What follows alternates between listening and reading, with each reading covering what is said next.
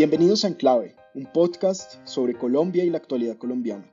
Hoy estamos con ustedes, como siempre, Paula Costa, Luis Guillermo Vélez, Juan Carlos Restrepo, Andrés Caro y nuestro productor Juan Arturo González. Recuerden que nos pueden escribir a podcastenclave.gmail.com y visitar nuestra página web www.enclavepodcast.com.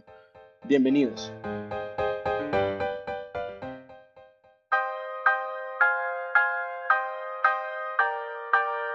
Bienvenidos al episodio 40 de Enclave.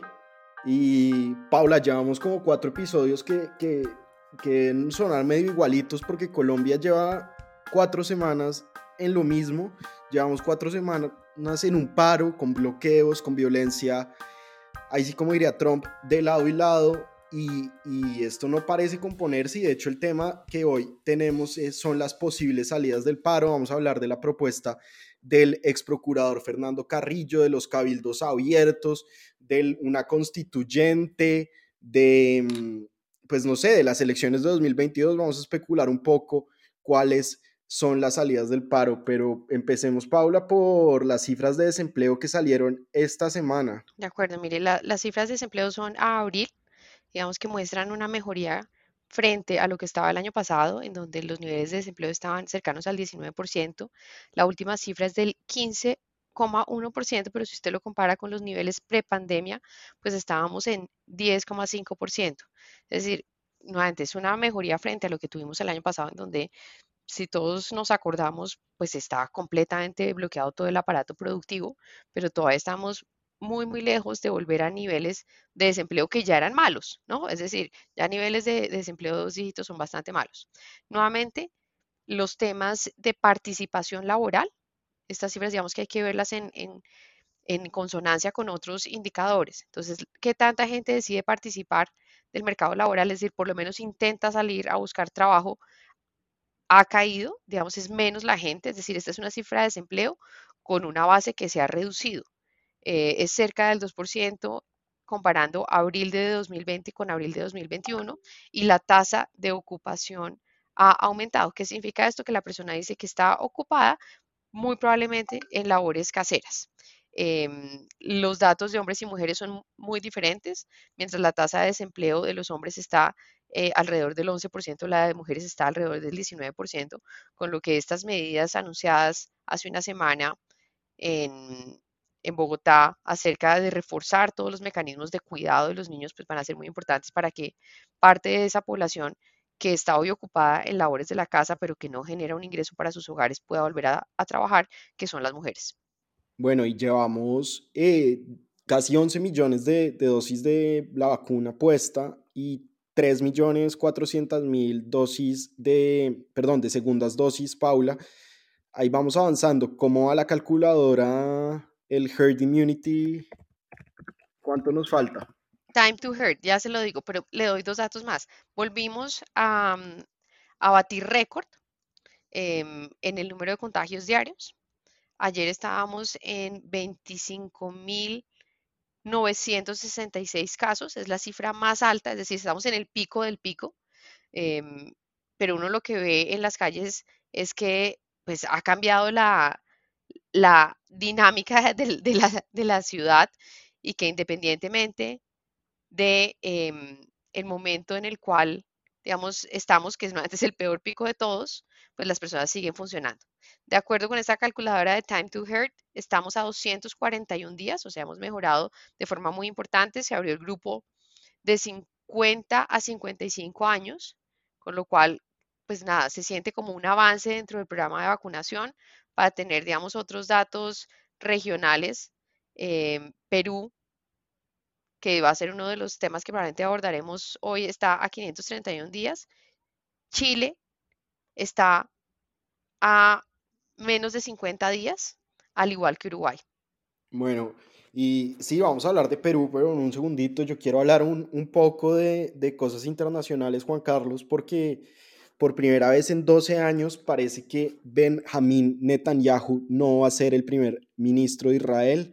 Eh, un líder de un partido de derecha, eh, Naftali Bennett, hizo un acuerdo con un partido de centro, con un partido de izquierda, con los laboristas, con, con un partido islámico, y parece que van a tumbar a Netanyahu, que está en medio de una crisis de seguridad con Gaza, en una crisis de legitimidad en las relaciones internacionales porque ya no tiene a su, a su aliado Trump y además está siendo investigado por corrupción y todos, parece que todos en el espectro político en Israel se cansaron de Netanyahu.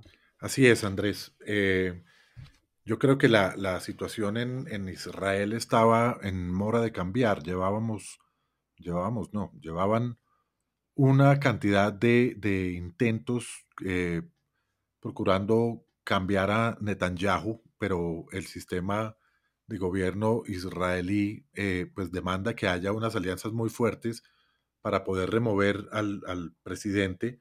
Finalmente, después de muchos intentos, eh, parece, parece no, llega eh, Bennett, una persona de 49 años, que es como una, una especie de, de, de corte de línea dura de, de, Netanyahu, no es un, no es un pacifista, no es... Eh, no, no, no, no tiene una, una, línea muy, muy diferente.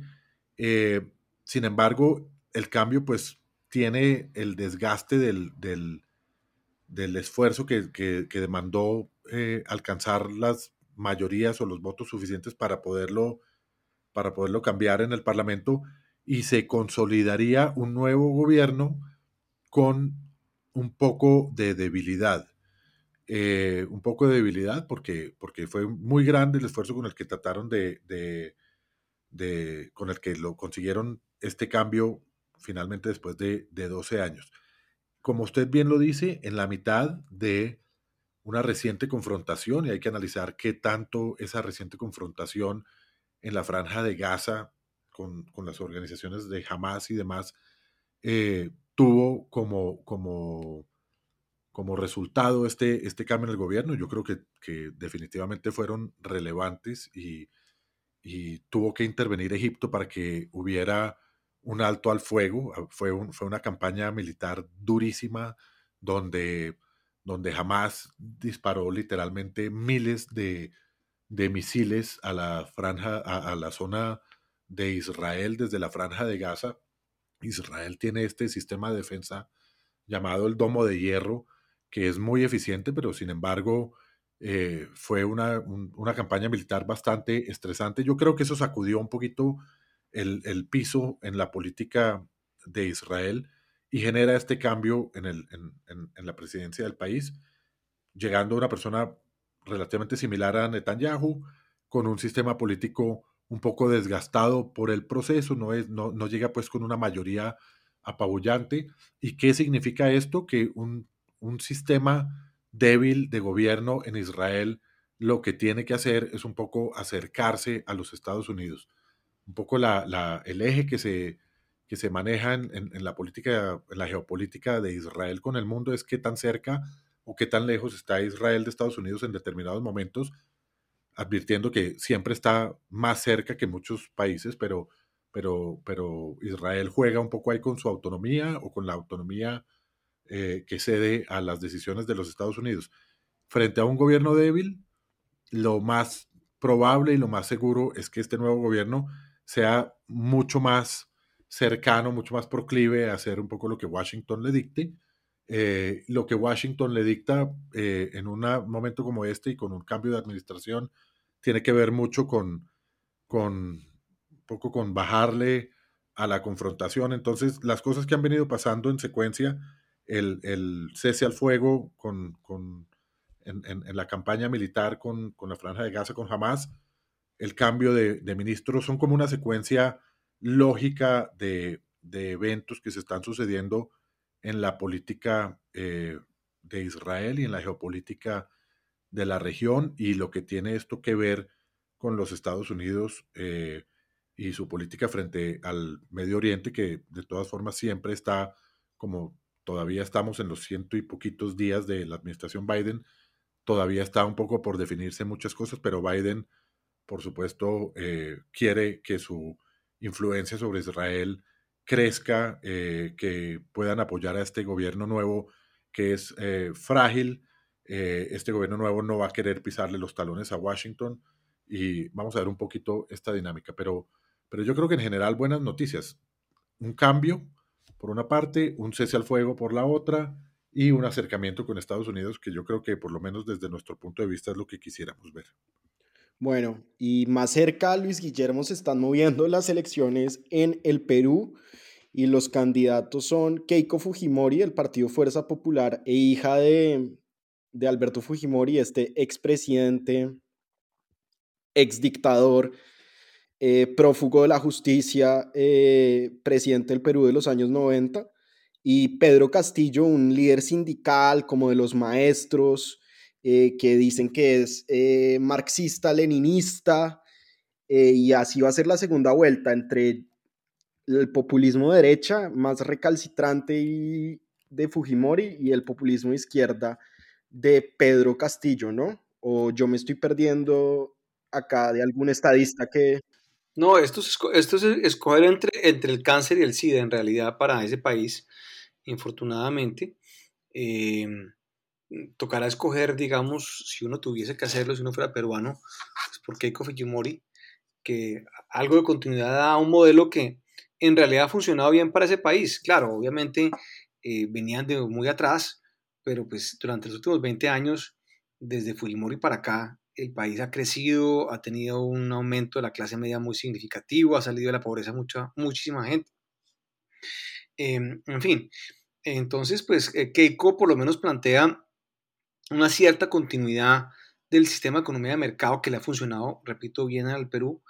Lo del señor Pedro Castillo, quienes lo, lo han oído hablar en los medios de comunicación, pues quedan aterrados con su increíble ignorancia.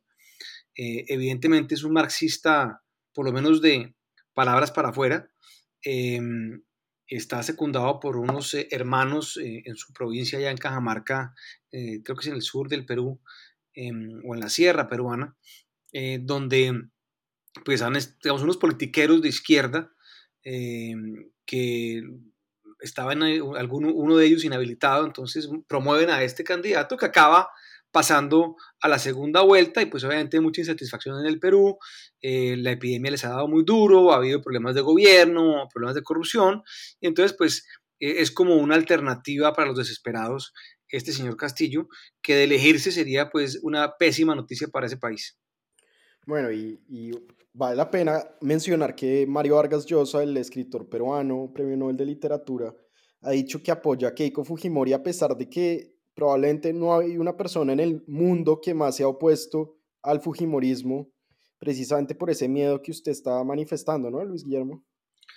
tal cual, tal cual. Yo creo que definitivamente Keiko pues no es, no es eh, lo mejor que uno quisiera ver, pero pues si yo fuera peruano yo votaría por Keiko Fujimori también, porque pues la alternativa es muchísimo peor. Doctora Paula, ¿usted votaría por Keiko? Uy, no, yo creo que yo votaría en blanco.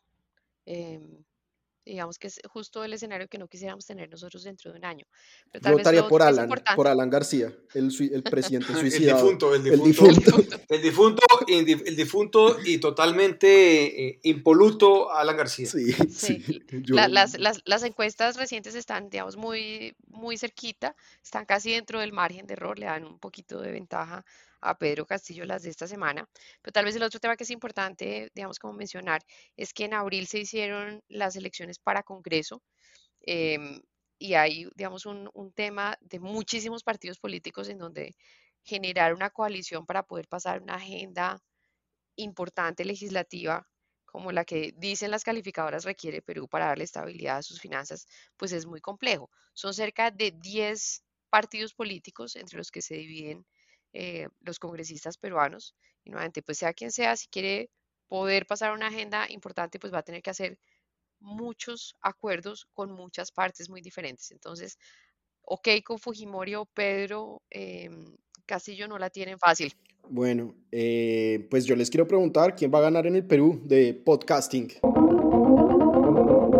Luis Guillermo. Pues yo apuesto por Keiko porque la alternativa me parece tan, tan, tan complicada de considerar eh, sin ser peruano, pues obviamente, de todos modos creo que para la región sería muy mala la elección de Pedro Castillo porque sería una persona que por lo menos en un principio caería bajo la órbita pues de eh, la satrapía venezolana castrista.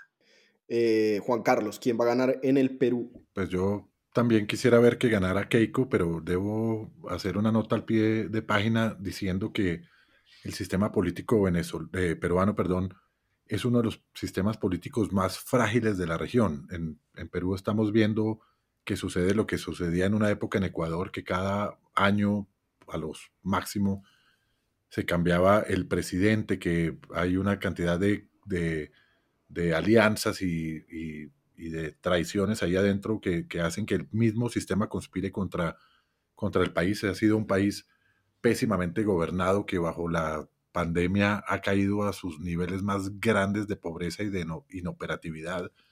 Entonces, eh, no quisiera ver que llegara Castillo. Eh, idealmente, eh, Keiko pareciera tener una mejor opción de gobernar bien a ese país, pero ese bien tiene su signo de interrogación al lado. Doctora Paula, ¿quién va a ganar en el Perú? Bueno, yo me voy con Pedro Castillo. Justamente por lo que decía Luis Guillermo, y es, pues al anterior presidente lo sacaban a sombrerazos, ¿no? Eh, Keiko representa ese, esa, esa continuidad, pero además, digamos, los antecedentes penales de Keiko creo que van a ser, eh, pues le hacen una campaña muy buena a su oponente. Bueno, yo, yo voy a decir que va a ganar Alan García, que va a resucitar de la tumba y va a vencer en las elecciones. Eh, porque los suicidas están en el limbo. Alan García. la doctrina católica. Están, en el purgatorio, ¿no es? En el limbo. Entonces va a salir como el papá de Hamlet. Alan García, que fue un, eh, un, referente importante para Iván Duque. Hay que decirlo, Iván Duque. Son íntimos amigos. Son íntimos, eran, íntimos amigos. Eh, cuentan. Pues, Así lo quería en la época, así lo querí, en, en la época en que Alan García, Alan García estaba asilado en Colombia, tenía una gran amistad con el papá de Iván Duque, eh, e Iván Duque parece que tenía pues conversaciones con él y, y, Duque cuenta que, que, que, lo marcó y que fue una de las personas que lo hizo querer incursionar en la política. Y hay un cuento eh, que yo he oído. voto Alan García, Caro. Cuando, cuando Alan García no, yo mantengo eh, mi estaba, iba a ser enjuiciado por el tema de Odebrecht, le pidió asilo a Duque y Duque se lo negó. Eh, yo he oído. Se lo negó. Sí. Siendo, siendo muy amigos, eso me consta a mí. Son, son, eh, fueron muy, muy buenos amigos. y, y, Duque, digamos que yo creo que eso habla hasta bien de Duque, ¿no? Eh, haberle negado un asilo que no se merecía. Bueno, pasemos a nuestro tema principal, que es la salida del paro. Eh, hace unos episodios tratamos de hacer un podcasting de si el paro se iba a acabar antes del primero de junio. Creo que ninguno de nosotros dijo que se iba a acabar. Y hoy me gustaría que habláramos cuáles son las posibles salidas del paro. Yo quiero que dividamos la conversación un poco más ordenada y hablemos de la primera salida, que es no va a haber salida. Esto va a seguir eh, en el tiempo, digamos, en el mediano plazo, por lo menos hasta las elecciones de 2022. Luis Guillermo, ¿eso es una opción? No, no tanto, no tanto. Yo creo que este paro tiene una salida muy colombiana y es que se va disolviendo un poco por inercia, eh, poco a poco, sin una solución de fondo. Em, ¿qué, es lo que está ocurriendo en este momento? El paro ha mutado en bloqueos. Em, los bloqueos son una manera de darse fuerza cuando los argumentos son insuficientes. El, famoso comité del paro en verdad no representa mucho, pero además tampoco, como decía Paula, ha planteado eh, alternativas eh, concretas a los problemas. Son simplemente enunciaciones de derechos o de objetivos que quisieran tener, pero eso no se ha traducido realmente en propuestas concretas para la gente o para la negociación con el gobierno. Entonces, ante esa debilidad, eh, digamos, dialéctica, argumentativa, discursiva del, del Comité del Paro, optan por los bloqueos para ejercer fuerza. Pero en la medida en que los bloqueos se van extendiendo, el paro que es popular empieza a volverse menos popular, empieza a haber un desgaste frente a la opinión pública, frente a la mayoría silenciosa de los colombianos que ahora apoyan, pero que cada vez apoyan menos. Hay un, digamos, una situación en la cual la gente que apoyaría se está viendo afectada en su movilidad, en su empleo, en, eh, su vida cotidiana por estos bloqueos y empieza entonces a manifestarse un muy importante desgaste por parte del comité del paro, que los lleva a una de dos cosas. Una es a incrementar o intentar incrementar la presión, lo cual les puede salir el tiro por la culata. Y lo otro simplemente es a ir perdiendo poco a poco fuerza y lograr eventualmente algún tipo de acuerdo con el gobierno. Entonces yo creo que se muere por inanición el paro, no sé cuándo, pueden ser varias semanas más. Habrá algún tipo de acuerdos que se van a firmar que de pronto no son gran cosa. Em, eh, habrá de todos modos rebrotes de paro, de marchas y de protestas ocurriendo de aquí a las elecciones, pero creo que en general lo que vamos a ver aquí es una pérdida por sustracción de materia de una disolución por sustracción de materia del paro en las próximas semanas. Paula, a mí me parece muy curioso esta como paradoja del paro, que entre más fuerte es, más pierde legitimidad. Y le quiero preguntar por los bloqueos, ¿cuál ha sido el, el efecto de los bloqueos en la legitimidad? Sabemos que se ha perdido mucha plata, pero por ejemplo, el, la Iglesia Católica, el Monseñor, eh, Monseñor Darío Monsalve, el arzobispo de Cali, dijo que el bloqueo había sido el único elemento que tuvieron los sectores excluidos tradicionalmente de sus territorios em, y de alguna manera no, digamos, no justificó los bloqueos, pero sí los explicó de esa manera, les ofreció unas razones por los bloqueos. ¿Usted cómo ve los bloqueos eh, que poco a poco se han ido levantando, eh, digamos, de forma más o menos pacífica con la labor del gobierno, de, los mismos, de las mismas personas que han bloqueado, de las diferentes autoridades locales y y también gracias al ejército. Sí, pues mire, los bloqueos económicamente son un desastre. Eh, estos días de paro pues han costado varios puntos de PIB a la economía del país. Em, digamos que en tratar de entender los bloqueos desde la perspectiva de quienes están del otro lado es como su única esperanza para que los oigan, ¿no? Eh, también el espectador en estos días vio un reportaje creo que se ha hecho una labor interesante desde el espectador de hablar con las personas que están en el paro para entender la lógica del racional que tienen detrás de esto. Uno era, como les contaba, que si lograban 30 días de paro, eh, tenían que cambiar la constitución, pero el otro tema es con los bloqueos y es, es la única forma en la cual el gobierno nacional manda a alguien diferente al cuarto profesional de la subdirección de la subdirección de algún ministerio a hablar con ellos. Bueno, pero fueron dos viceministros, firmaron un acuerdo en Buenaventura y el gobierno dijo que ese acuerdo no era válido, ¿no? El, acuerdo, pero el acuerdo más idiota posible, ¿no? Casi entregan pues el... Ah, no entregaron pues Andrés y Providencia de milagro, ¿no? No, creo que no lo recibieron, creo que no recibieron San Andrés y ah, Providencia. Sí, casi, le casi, casi le adjudican eh, vitaliciamente la DIAN. La dirección de aduanas se la dieron al comité del paro.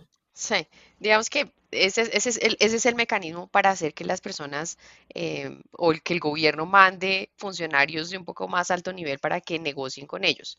Entonces, desde la lógica, y la lógica está, digamos, de lo que no es solamente vandalismo, sino destrucción de cierto tipo de infraestructura privada, como por ejemplo los cajeros automáticos, pues es para robarse la plata a la mitad, pero hay otros que dicen, mire, es que al señor del banco, al dueño del banco, el presidente sí le responde el teléfono. Entonces, si nosotros jodemos al señor del banco, nos van a tener que atender a nosotros y nos van a tener que resolver el problema a nosotros. ¿No? Es como se obstaculizan esos, esos, esos, o cómo se genera ese vínculo con quienes sí pueden tomar decisiones. Y cómo se molesta y cómo se perturba la paz de quienes la tienen y ellos no la tienen y nunca son oídos. Entonces creo que acá todo este movimiento de generar nuevos canales para oír directamente a quienes están en el paro, pues van a ser una parte importante de la solución. Esta semana eh, inició un ejercicio que se llama la conversión más grande de Colombia, en donde varias universidades de Bogotá se están reuniendo directamente con los que están marchando. Entonces van un poco la idea del ejercicio que utiliza la metodología que se, que se usó en Chile en 2019, es ir a los puntos de concentración de eh, los manifestantes para hablar directamente con ellos, porque también hay una claridad, y eso lo muestran todas las encuestas que hemos visto durante este mes, que no hay una representatividad del comité del paro frente a los que están marchando. pues el comité del paro pide cosas como que no haya presencialidad en las clases y, las voces y las pancartas que se ven en las marchas, pues hablan de calidad y de acceso a la educación, que son dos cosas que de alguna forma en este momento están en contravía. Entonces creo que todos estos canales que se están proponiendo pues van a ser muy importantes para canalizar esa discusión hacia soluciones que sean más de mediano y de largo plazo, porque las soluciones de corto plazo, pues son unos arreglos, como dice eh, Luis Guillermo, medio chimbos, ¿no? Que termina eh, firmando el gobierno y a los que no les termina realmente poniendo ninguna atención. Em, y tal vez ahí quisiera introducir otra, otro de esos elementos para que lo discutamos, y es la propuesta que lanza Fernando Carrillo acerca de una consulta popular y cómo este paro puede, podría terminar en un mandato popular que como todos sabemos por los tiempos políticos, pues ya no va a ser un mandato para este gobierno, sino va a ser un mandato para el próximo gobierno. Ahí dejaría. Bueno, esperemos un segundito, Paula, para hablar de lo del ex procurador Carrillo. Eh, y antes hablemos de estos ejercicios de diálogo en la calle y de la propuesta de, mm, de justicia que ya habíamos mencionado a Luis Guillermo hace unos de episodios de hacer cabildos abiertos y, digamos, ejercicios de democracia local. ¿Cómo, eh, Juan Carlos, podemos traducir esos ejercicios de democracia local en cambios institucionales y no se corre el riesgo de que esos ejercicios de diálogo en el paro vuelvan el paro una cosa mucho más, digamos, em, eh, permanente o que nos lleven, como, como en el caso de Chile, a una Asamblea Nacional Constituyente? Pues, Andrés, aquí hay una cantidad de, piezas que no casan unas con otras. Ya hemos dicho en este podcast que uno de los problemas estructurales de este paro es que el gobierno le da al paro el tratamiento de un evento de, ruptura de las condiciones de seguridad y no tanto un tratamiento eh, político y por lo tanto no se han tendido los puentes. Pero Juan Carlos, ¿eso no es relativamente parcial? No hay en verdad mucho diálogo. Mandan a los viceministros, está José Emilio. Yo sé, pero lo que, lo que, pesa, lo que pesa realmente es el factor de seguridad. Es decir, quien vemos en los noticieros todos los días hablando del paro y tratando de resolver el paro es principalmente al ministro de Defensa, hablando de los bloqueos y hablando de la infiltración y hablando de, de todas las cosas que generan una desestabilización de la vida normal que se toma como un evento de seguridad.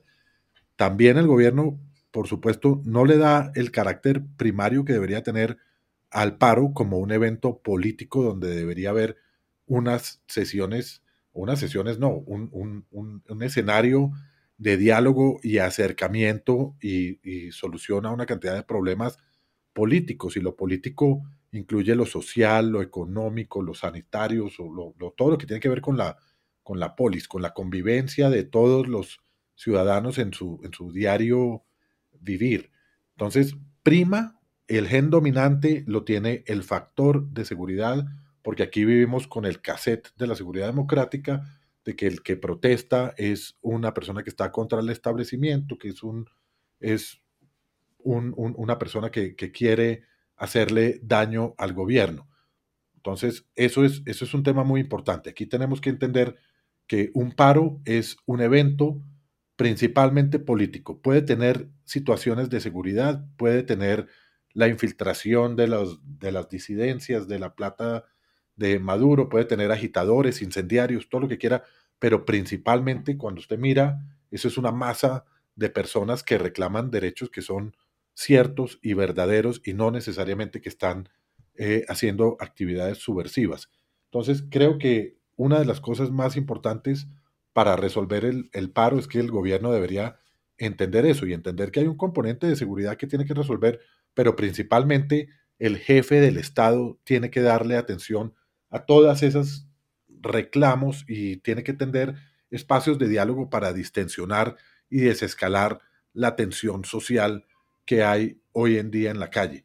Creo que eso es importantísimo. Hay que entender también que esos, los protagonistas principales de los que están ahí en la calle no son necesariamente los sindicatos ni las centrales obreras, son los jóvenes, son los jóvenes que están sufriendo y representando la realidad de sus familias, donde la pandemia ha tenido un efecto importante, donde la cuarentena y el encierro ha tenido un efecto económico, psicológico, familiar y también en la esperanza y en la capacidad de, las personas de, tener una vida normal, de ir a la universidad, de educarse, de todo esto, ha habido un empobrecimiento generalizado y ha habido eh, una cantidad de circunstancias que, que, están ahí, desde los reclamos medioambientales hasta la implementación del acuerdo de paz y todo lo demás, son reclamos que buenos, regulares o malos, todos son igualmente importantes y el gobierno yo creo que tiene que darle una validación. La primer, el primer paso para resolver cualquier conflicto tiene que empezar por ser el reconocimiento de la contraparte, ya lo hemos mencionado varias veces. Entonces, tiene que haber unos foros. Estando los estudiantes en la calle, yo creo que hay unas instituciones y hay una institucionalidad que tiene que hacer valer su, su, rol. Eh, Paula mencionaba este, este movimiento o esta iniciativa que hay de parte de muchas universidades, muchas de ellas o principalmente en Antioquia, pero también las hay en Bogotá, que están tratando de canalizar esos reclamos y esas expectativas de los estudiantes. Yo creo que eso es lo que tiene que empezar a ocurrir para que en la base se tranquilice y se enfríe un poquito esta situación de conflictividad eh, social y, generalizada. El paro, hasta hoy, nadie está haciendo nada por acabarlo. Ni el gobierno lo está reconociendo como un evento político y dándole las soluciones políticas. Y también hay que decirlo, los que se reclaman o se reputan dueños del paro, es decir, el comité organizador del paro y todo lo demás, está gozando, está viendo eh, con mucha satisfacción cómo paralizan el país, cómo trancan el país, cómo sus amenazas ponen a temblar a la mitad del país y demás. Entonces, pareciera que ninguno de los dos está haciendo algo por desescalarlo y casi que a los organizadores del paro les está dando eh, mucha satisfacción lo que está pasando. Y lo que dice Luis Guillermo también es cierto, esto, esto cansa, esto desgasta. Los paros en general no duran mucho porque por el lado de quienes protestan, implica un desgaste inmenso, una confrontación gigante con la autoridad, gases lacrimógenos, eh, violencia, piedras, eh, una situación de inestabilidad muy grande que cansa, además requiere una logística. Por ejemplo, cuando una minga se mueve y bloquea una carretera, necesitan alimentos, necesitan plata, necesitan quien, quien cuide de sus hijos en sus resguardos, todo lo que quiera.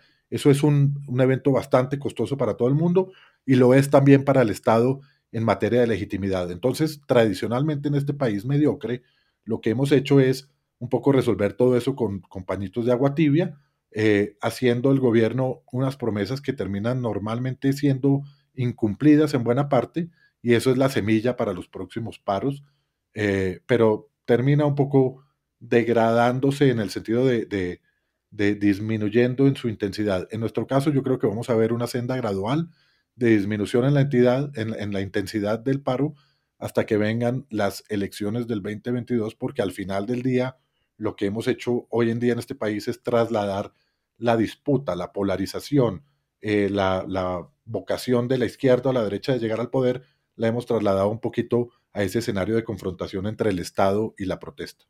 Luis Guillermo, yo quiero preguntarle por una institución que no ha salido mucho y es el Congreso y los congresistas, porque por un lado están los senadores de la oposición, eh, algunos de ellos eh, apoyando el paro de forma frontal, sin, ningún, sin ninguna duda.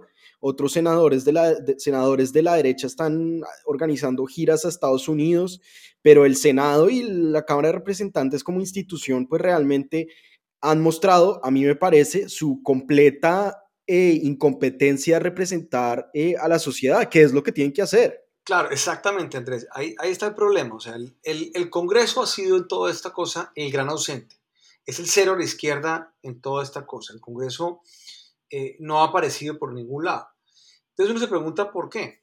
Y yendo un poco al argumento de Paula, y es que lo que ha ocurrido en Colombia es que la cadena de representación que es propia de una democracia liberal, se rompió. La gente no se siente representada por sus parlamentarios. O sea, cuando ese muchacho marcha y la gente dice en la calle, lo dicen las encuestas además, dice, hay que oír a los jóvenes, eh, hay que, o, la, o, la, curia que sale, por ejemplo, a decir es que la gente no la están escuchando, es porque esa cadena de representación que supuestamente debería actuar para que se escuche a la base, ese parlamentario debería ser el vocero de sus electores, pues eso dejó de ser así en Colombia hace muchísimo tiempo. Y ese modelo de representación actual ya hizo metástasis, hizo crisis absoluta. El Parlamento desde hace mucho tiempo para acá, o los parlamentarios más bien, están dedicados a ver eh, qué contratos consiguen, qué puestos consiguen, a ver eh, qué, eh, pedazo de burocracia tienen, se engolosinan con peleas regionales, en fin, están ocupados de sus propios problemas y no están representando a la población. Entonces, esa población en la calle, desbordada en la calle, está buscando canales para poderse hacer escuchar, para poderse hacer representar, y el Congreso, pues evidentemente no es uno de ellos. Entonces, yo creo que el problema empieza con el Congreso y terminaría con el Congreso. ¿En qué medida? En la medida en que si se van a recomponer o se va a recomponer la, cadena de transmisión de representación, pues eso tiene que pasar por una renovación completa del, del Congreso o, un, o una repensada completa del sistema eh, político colombiano electoral congresional específicamente, no todo el sistema, sino específicamente el tema de representación. Las instituciones representativas, digamos. Representativas, eh, sí, exactamente. Las, las eh, legislativo los, o, los, o las asambleas departamentales, los consejos. Eso no está funcionando.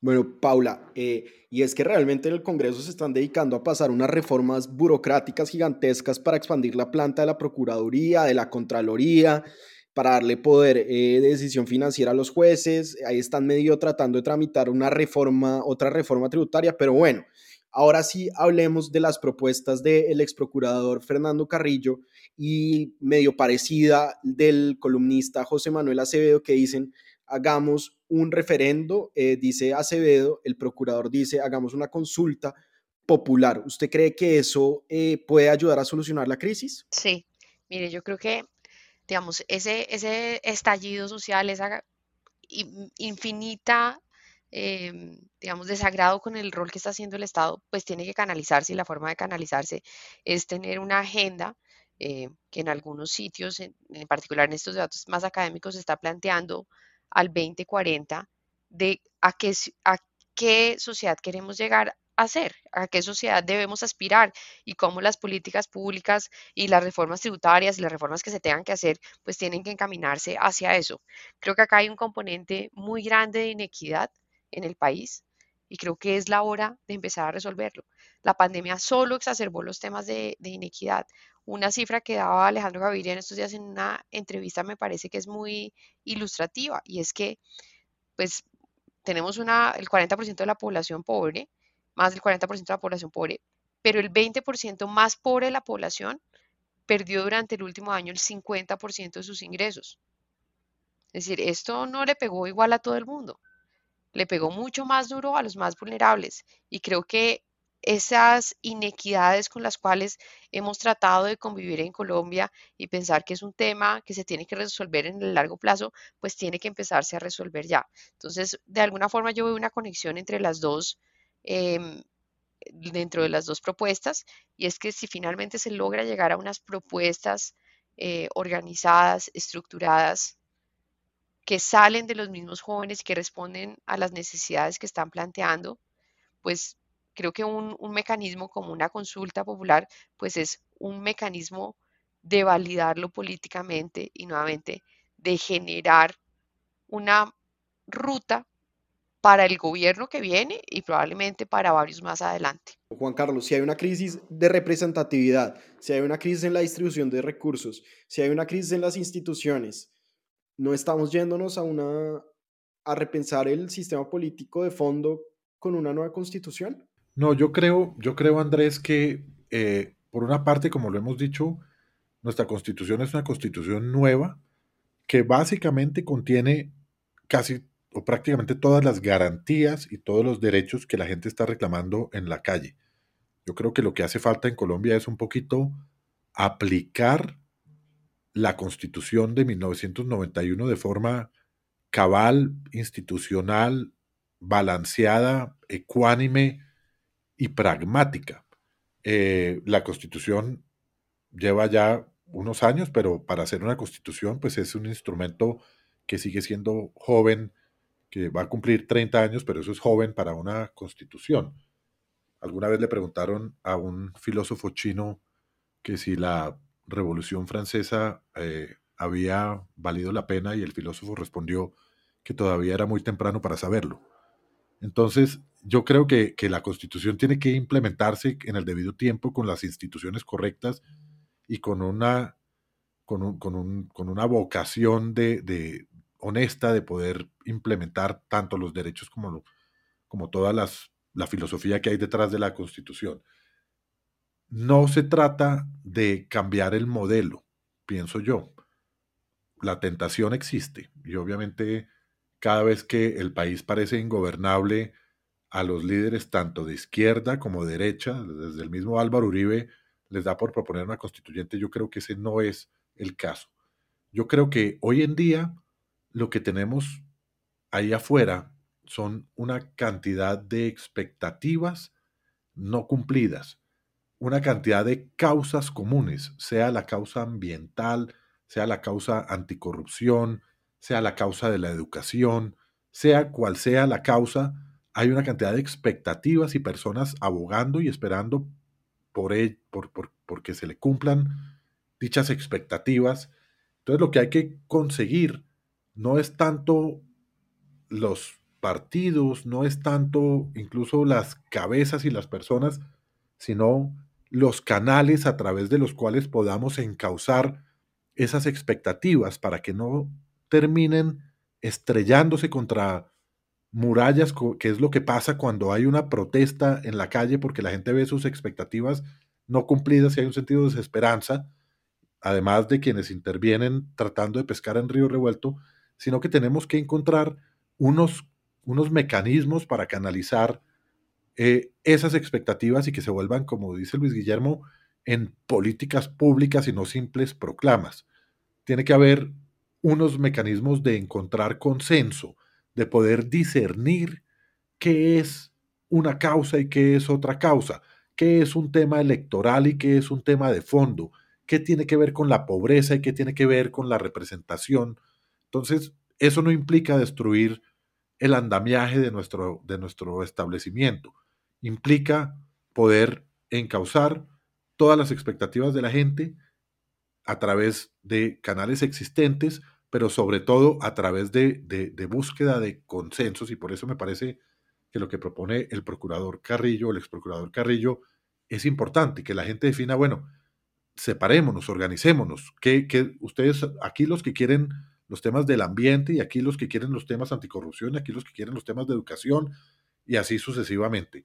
Creo que puede ser un ejercicio muy valioso. Me da un poquito de miedo esos diálogos locales. Esa es la estrategia, una de las estrategias políticas del ELN, tiene que ver un poco con eso. El ELN y los diálogos que se buscaba o que se alcanzaron a, vislumbrar de paz con el ELN, al fin y al cabo lo que buscaba el grupo del ELN era que se generaran esos, unos medio cabildos en cada localidad donde pudiera haber eh, un, tema político local comunal eh, yo no sé qué tan organizable sea ese tema, pero, pero creo que sí hay que buscar canales de consenso, creo que los estudiantes son los que están en la calle, creo que las universidades son un pilar fundamental y se necesitan líderes con vocación de diálogo y con vocación de consenso que ayuden a construir esos diques para que podamos encauzar los distintos temas para poder acercar las expectativas a las realidades. Bueno, yo creo que con esto podemos ir cerrando sobre las posibles salidas del paro. Eh, hemos hablado de mayor representatividad, eh, consultas populares, plebiscitos, incluso de una posible o no posible y no deseable asamblea constituyente. Em, el caso es que hay muchas opciones, pero ninguna es fácil pero yo quiero invitarlos a que, como siempre, pasemos a nuestras recomendaciones. Paula, ¿cómo va la carta astral? La carta astral, mañana tengo cita para que me la expliquen, después del texto viene la explicación, pero les tengo... Para que se la actualicen después de los paros. sí, casi. Em, les tengo dos recomendaciones. Em, una es Dinastía en Netflix. Hay un remake de Dinastía. Eh, y a los que nos gustan las novelas, es una gran, gran producción. La otra recomendación que les tengo es un reto de yoga, eh, que son 30 días con una profesora que se llama Adrián. Em, les dejamos el, link eh, en las redes sociales de, es buenísima, es podcast. el perro por ahí, ¿no? Sí, me ha parecido absolutamente maravillosa. Desde hace muchísimo tiempo quería volver a hacer yoga y creo que esta es una forma bien linda, digamos como una súper buena energía y además como el paso a paso para los que estamos bastante oxidados. Bueno, Juan Carlos, me imagino que no es su caso, entonces, ¿qué nos recomienda esta semana? Yo he tratado de hacer yoga. No, el, yo, el yogi restrepo, el yogi restrepo, cada, vez va a recomendar. Sí. Primero, la barriga no me permite la posición del loto y segundo, cada vez que intento hacer yoga me quedo dormido. no, pero hay un yoga que se hace con esa pelota. No, no, no, eso sí, haga, haga, con, haga conmigo, haga conmigo, eso no se queda dormido. No, yo les quiero recomendar un libro eh, de Héctor Abad Faciolince que se llama Lo que fue presente. Y son los diarios íntimos de este escritor, a quien admiro mucho, eh, que los escribió entre 1985, cuando él tenía 27 años, y 2006. Y son, pues, unas, unos diarios eh, escritos de, Héctor Abad con Héctor Abad, que, que un poco relatan como las angustias de alguien que quería ser escritor, eh, pero mucho más lograba plasmar ahí que obras, grandes obras literarias, plasmaba como sus obsesiones y sus amores, todas las dificultades en, su vida y demás. Entonces, eh, es como un testimonio del autor eh, donde se ve un poco su vocación de escritor queriendo nacer, eh, pero pues llenos de, emoción y de sentimiento. Tengo un inmenso respeto por Héctor Abad Faciolince, creo que su otra, una de sus otras obras, la más aclamada, El olvido que seremos, para mí ha sido de los libros más importantes que he leído y creo que el, regalo que más he dado, yo creo que ese libro se lo he regalado a más de 20 personas porque me parece que de verdad es un, tema que, toca el alma y, refleja eh, los sentimientos de una buena persona en una coyuntura muy crítica y que saca del fondo del alma de una persona una cantidad de, de, discernimientos y, de sentimientos eh, que a todos nos sirven. Un saludo a este libro que no es tan nuevo, pero, pero es una de las últimas obras de Héctor Abad Faciolince. Eh, pronto vamos a publicar las, los monólogos de Restrepo en la editorial en clave, ¿no? Número uno. Con prólogo, con prólogo de Héctor Abad Faciolince y de Malala. Eso, sería, eso sería como la, la enciclopedia, eh, ¿cómo es? La Omega, la Omega, ¿cómo se llamaba? La Omega, Omega, jurídica. Omega, jurídica, sí, sí, sí. No. La enciclopedia Omega jurídica de, 454 tomos. La vendían por, por kilos. Por kilos, sí. Igual que lo podrían vender a usted. Me parece muy mal el bullying bueno. de, la mesa. Ah. Hay mala vibra. Luis Guillermo, ¿usted en qué anda esta semana? Mi recomendación es una recomendación parecida a las que hace usualmente Andrés Caro y es un documental sobre rock.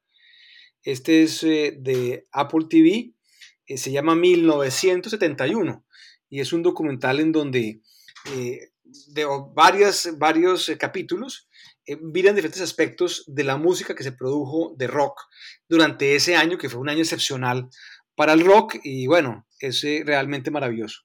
Bueno, y yo voy a hacer una recomendación que parece de Juan Carlos. Es un documental del Harvard Business Review que se llama El auge y la caída de Carlos Ghosn.